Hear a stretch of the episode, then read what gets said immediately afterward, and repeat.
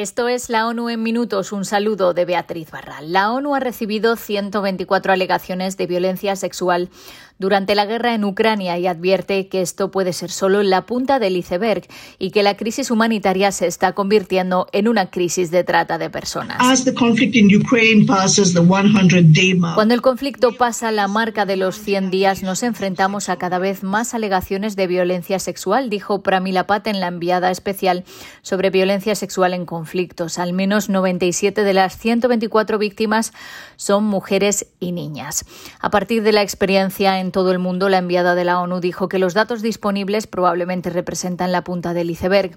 Además, el riesgo de trata es alarmante. Preocupa la falta de verificación de las ofertas de alojamiento y transporte para refugiados, la limitada capacidad de los servicios de protección para hacer frente a la velocidad y el volumen de los desplazamientos y la multiplicidad de voluntarios con poca o ninguna formación o experiencia. Patten dijo que es fundamental crear sistemas de protección eficaces en todos los países de tránsito y destino y en todos los pasos fronterizos. Esto es urgente porque creo que la crisis humanitaria se está transformando en una crisis de trata de personas, sostuvo ante el Consejo de Seguridad. América Latina y el Caribe se enfrentan a una fuerte desaceleración económica, aumentos de la inflación y una lenta e incompleta recuperación de los mercados laborales, lo que aumentará los niveles de pobreza y pobreza extrema, según el último informe de la Comisión Económica para la región, la CEPAL. Tras crecer un 6,3% en 2021, el PIB regional solo aumentará un 1,8% este año.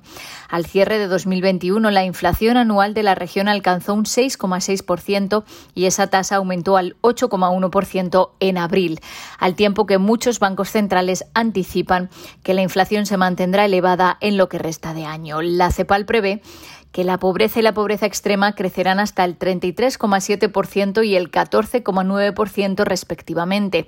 Así, 7.800.000 personas se sumarían a los más de 86 millones cuya seguridad alimentaria ya está en riesgo.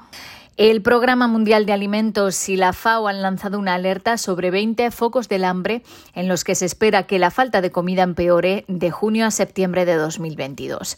Según el informe, Etiopía, Nigeria, Sudán del Sur y Yemen siguen en alerta máxima con condiciones catastróficas y Afganistán y Somalia entran a esta categoría.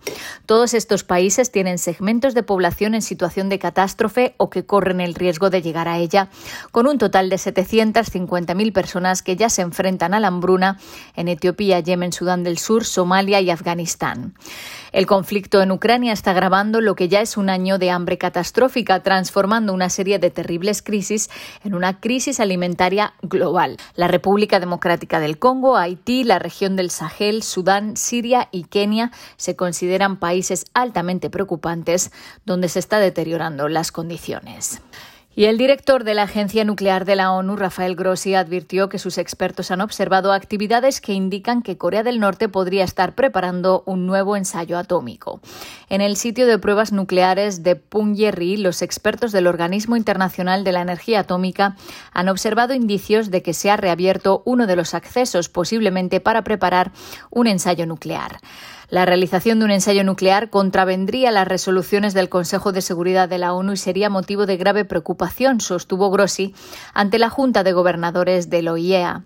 Además, en el emplazamiento de Yongbyon hay indicios continuos consistentes con el funcionamiento de un reactor. Los expertos del OIEA no pueden entrar al país, por lo que vigilan a través de imágenes de satélite.